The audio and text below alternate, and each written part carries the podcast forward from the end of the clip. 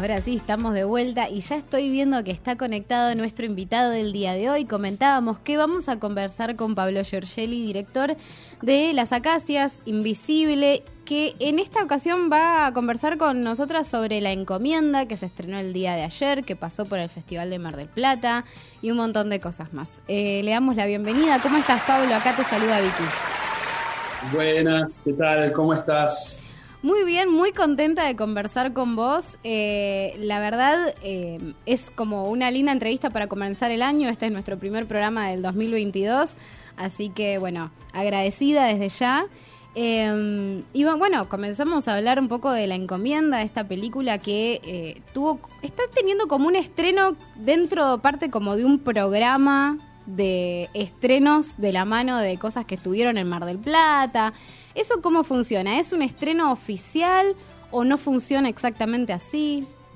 Mira, no, sé bien, eh, pero sí, es, un estreno oficial, normal. La película arrancó ayer en el cine Gomont, está ahí con varias funciones diarias eh, y también en otros cines de otros lados, eh, en San Juan, en Bolívar. La semana que viene va a estar en el cine Helios del Palomar, después irá a Rosario. Eh, empieza su recorrido por salas de cine, así que en ese sentido es un, estreno como, como siempre, eh, solo que el marco en el que arranca en el Cine Gomor pertenece a un ciclo eh, de películas que estuvieron en el Festival de Mar del Plata, y ese fue, digamos, la, la primera vez que la película se dio en una sala hace unos meses, en noviembre en el Festival de Mar del Plata, ahí fue donde la presentamos. Entonces viene con ese rótulo. Eh, así que son las dos cosas. Pablo, te encontraste en Mar del Plata con una sala, em, supongo que con un aforo, eh, con algunas butacas, digamos, vacías por una cuestión de, protocolos, pero bueno, por lo menos con la gente en las salas mirando la película en una pantalla grande. Y quería saber cómo había sido esa experiencia eh, para vos de estrenar de alguna manera o presentar durante una pandemia. Tengo entendido que también la película fue como gestada durante la pandemia, entonces es como una cosa eh, llena de condimentos. Sí. La película se, viene, se venía gestando de antes. Eh, yo escribí el guion a partir de una idea que, me acerca Ettore de Alessandro, el protagonista, el personaje que hace Pietro y también productor de la película. La película es una película dominicana eh, con producción argentina, con participación argentina. Eh, la filmamos en República Dominicana en el medio de la pandemia, cuando no había vacunas ni nada, en septiembre y octubre del 2020. Eh, viajamos de hecho en vuelos especiales, esos vuelos que había en ese momento de repatriados, porque el aeropuerto estaba cerrado, no se podía viajar. Pero bueno, lo, lo hicimos de ese modo y filmamos la película. Así que bueno, se estrena un año y medio después, en pandemia también, otra vez. Eh, el mundo es este hoy día. Eh, pero vos sabés que en Mar del Plata eh, el aforo no era tanto. en noviembre todavía la cosa no estaba como hoy y la sala estaba casi llena. y fue hermoso eso, fue como volver a, a, un momento del mundo que ya, que hoy, bueno, no existe como tal no solo por la pandemia, sino también por el crecimiento del streaming y esas cosas. El cine eh, ha empezado a, hacer algo más eh, de nicho, de, más, de, como de otra época. Hay una gran parte del público que no va a la sala, que ve y consume películas de otros, por otros medios. Eh, y para nosotros que nos formamos en la sala y que consideramos que la sala es una diferencia sustancial para ver películas, bueno, eh, poder estrenar la película en sala fue eh, una alegría, una celebración, un milagro. Ya en Mar del Plata estaba re contento y de hecho la peli se siente distinto en una sala grande, sobre todo esta película. Nosotros los directores siempre hacemos hincapié en que vean las películas en las salas, en una sala grande, eh, la cosa se percibe diferente.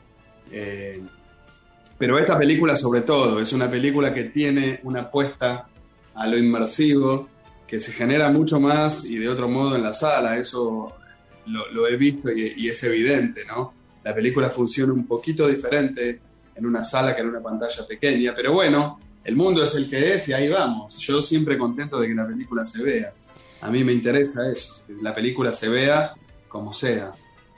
Sí, lo que mencionaste está buenísimo. Creo que es cierto que en la pantalla grande debe ser totalmente diferente la, la experiencia. En particular, yo tuve que verla en pantalla eh, pequeña, digamos, por el Festival de Mar del Plata, que tuvo su eh, parte también online. Bueno, en este momento, a partir de hoy, va a tener la película también una, un lugar en la, la plataforma de Cinear.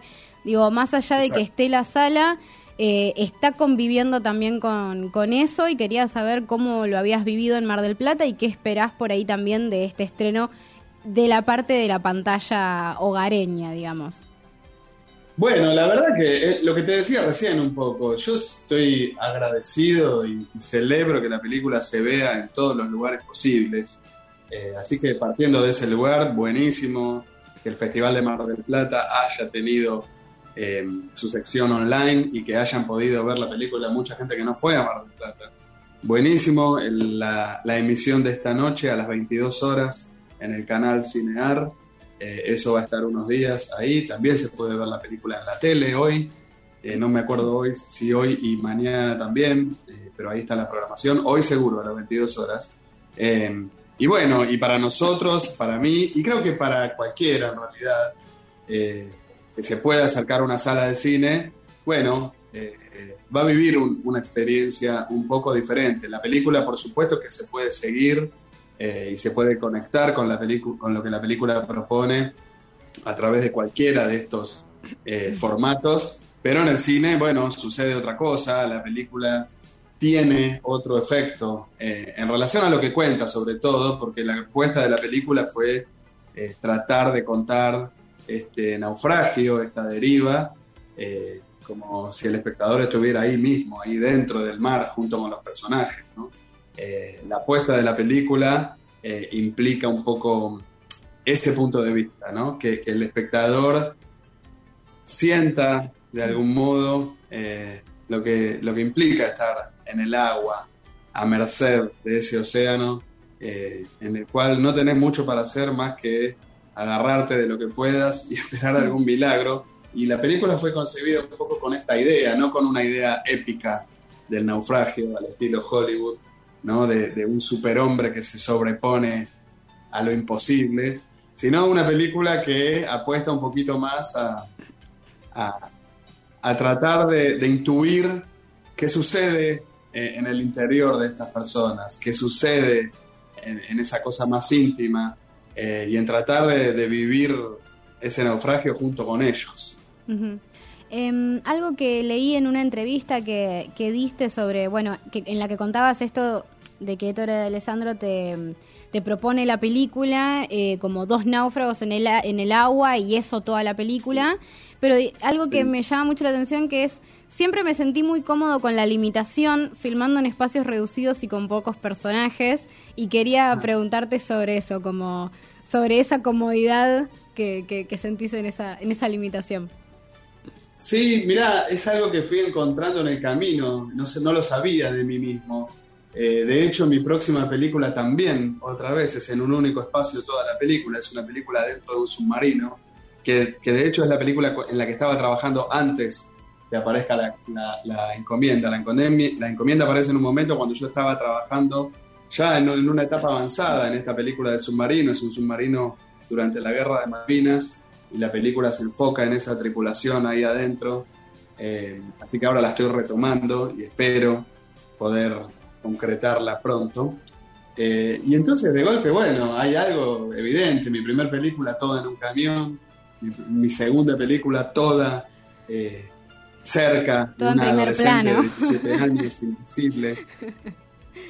Eh, entonces hay algo ahí que, se ve que, me resuena, que me interesa, que el límite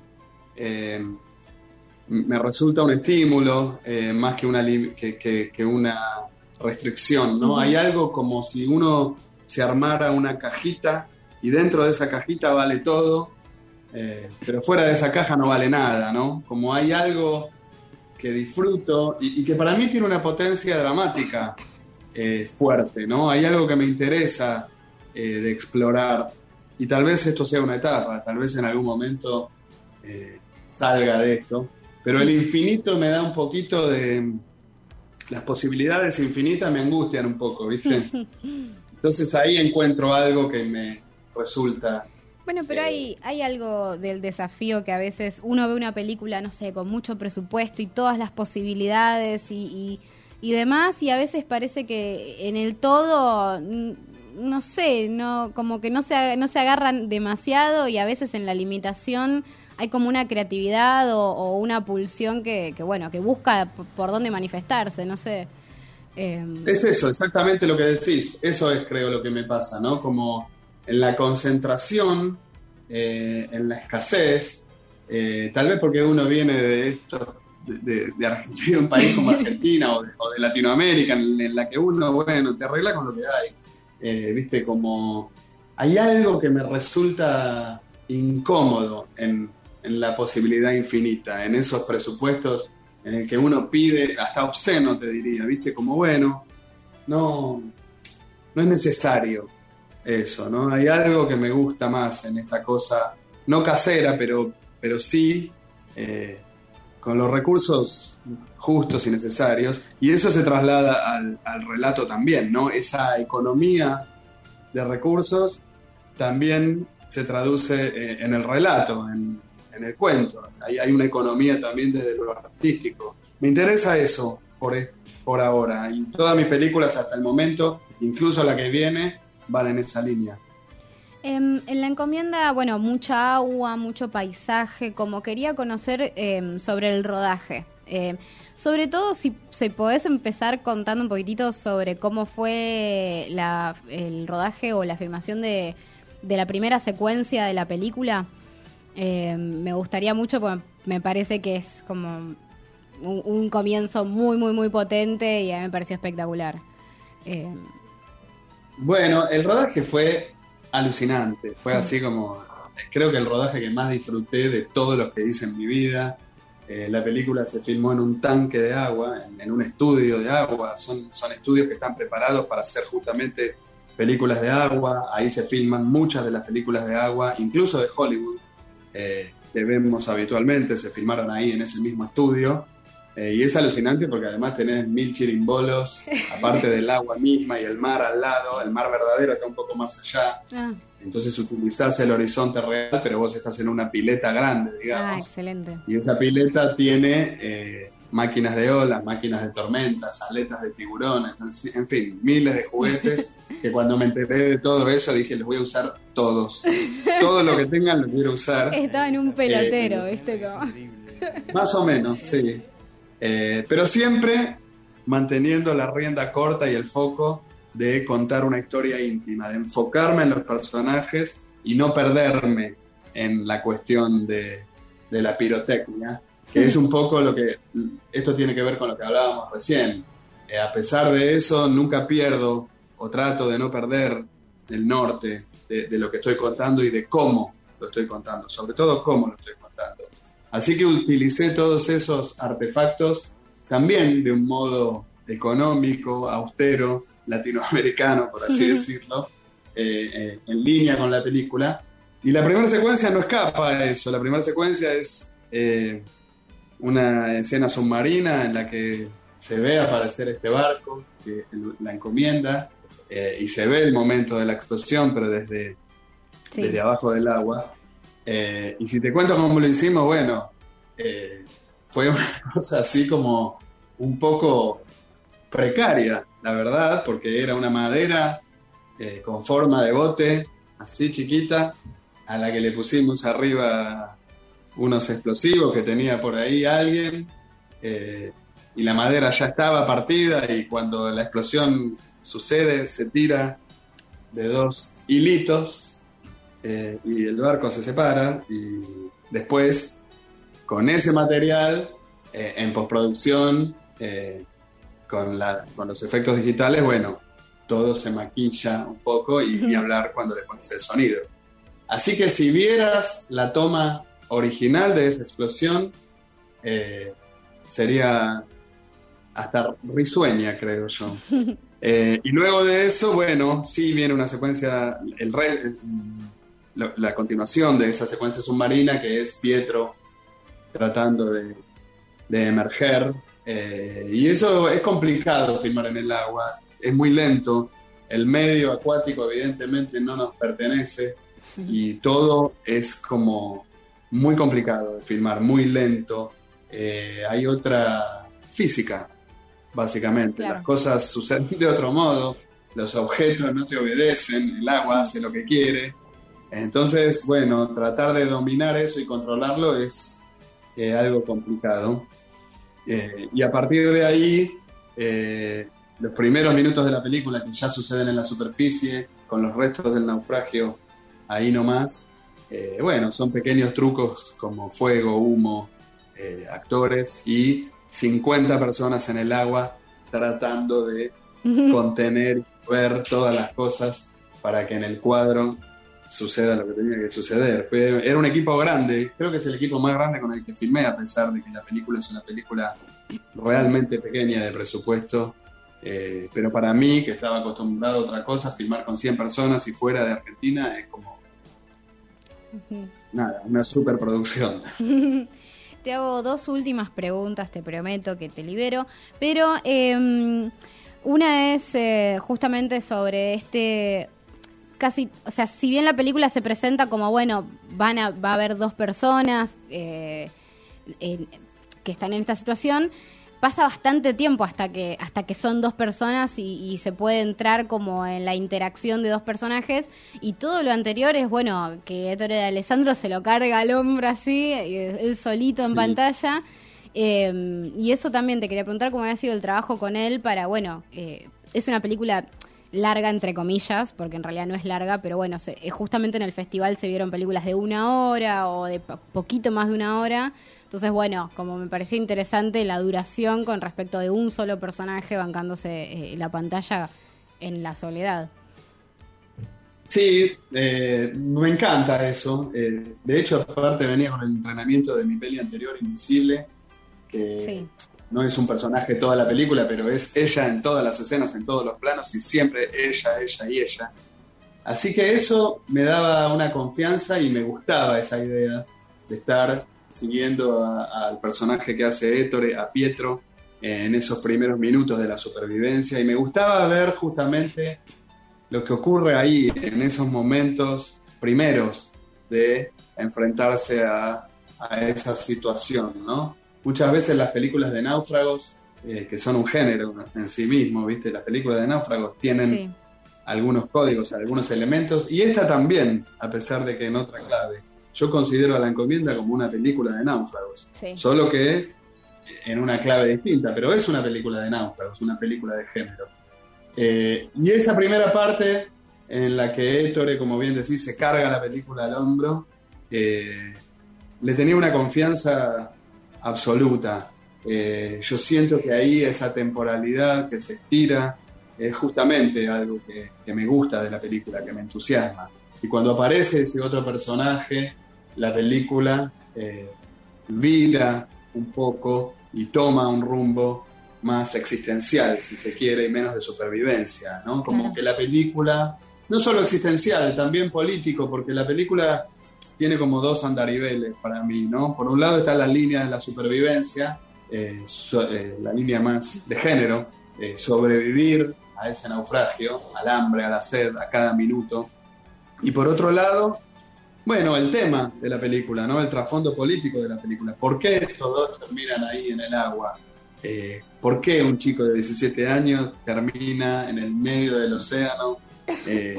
después del naufragio de un barco clandestino. ¿Por qué un pibe de 17 años se tiene que ir a la fuerza a otro país detrás de unas ilusiones que en realidad la mayoría de las veces son humo? Eh, y eso es un poco lo que la película cuenta y eso es lo que me termina de armar la película, como que la película no se me armaba solo con la línea de la supervivencia, ¿no? Había algo que me faltaba. Eh, sí que tuve bastante tiempo durante el proceso de escritura del guion trabajando en eso hasta que apareció este trasfondo político y cuando aparece eso la película se me termina de, completar y, eso es un poco lo que me interesaba eh, contar también, ¿no? Em, bueno, primero, gracias por todas las cosas que nos contaste sobre la encomienda.